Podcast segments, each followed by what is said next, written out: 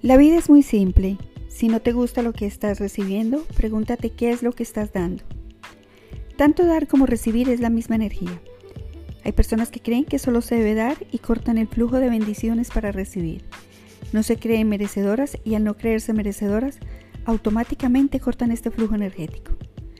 Muchas veces estos patrones son inconscientes y pueden ser programados, heredados por nuestros ancestros que limitan y subyugan nuestros potenciales en todos los campos de nuestra vida. Dar y recibir es lo mismo. Comparte lo que tienes y abre tu mente, tu corazón y tus manos para recibir. Hola, mi nombre es Miriam Hurtado y en esta segunda sección quiero compartir contigo estos audios para recibir todas las bendiciones del universo. Bienvenido, sígueme.